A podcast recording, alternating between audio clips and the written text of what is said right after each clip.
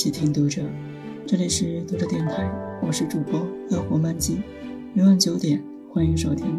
此刻我在美丽的北京向您问好。今天为大家分享的文章是付飞的《柳》。用一种植物去形容江南，我会选柳。江南的女子婀娜，风情万种；江南的山水旖旎，细腻柔和。用一种植物去描绘人的一生，我也会选柳。柳出生蓬勃，开枝散叶，遇水即安，终了时枝叶枯败，孑然腐朽。我们青春繁茂，在柳下缠绵，细雨呢喃，明月皎皎。欧阳修这么古板的人，也不免动情地说：“月上柳梢头，人约黄昏后。”当我们暮年深沉，柳絮随风翻飞，像零落的羽毛，怎能不让人感怀？唐代诗人薛涛说：“他家本是无情物，一日南飞又北飞。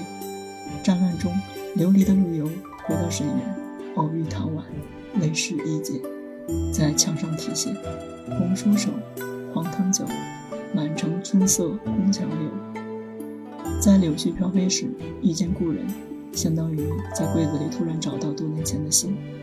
一个人在烛光下一遍一遍地读，而窗外大雪纷飞，身旁的炉火正慢慢熄灭。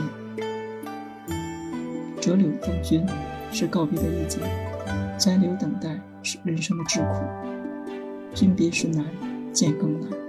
在门前池塘边栽一棵柳树，柳丝垂荡，一年又一年，柳树苍老如白云。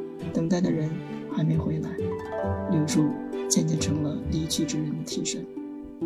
风流倜傥，轻压半步。等到替身老去的那一日，等待的人已白发苍苍。柳，在春天的雨季里，和旷野一样无际。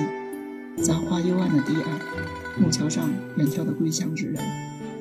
春燕斜斜地低飞过稻田，近处的山峦抹上一层淡色，溪水慢慢弯过一个峡口，柳丝扶起浅绿，被风拂面。独立电台今天的节目就为大家分享到这里，更多收听敬请关注，晚安。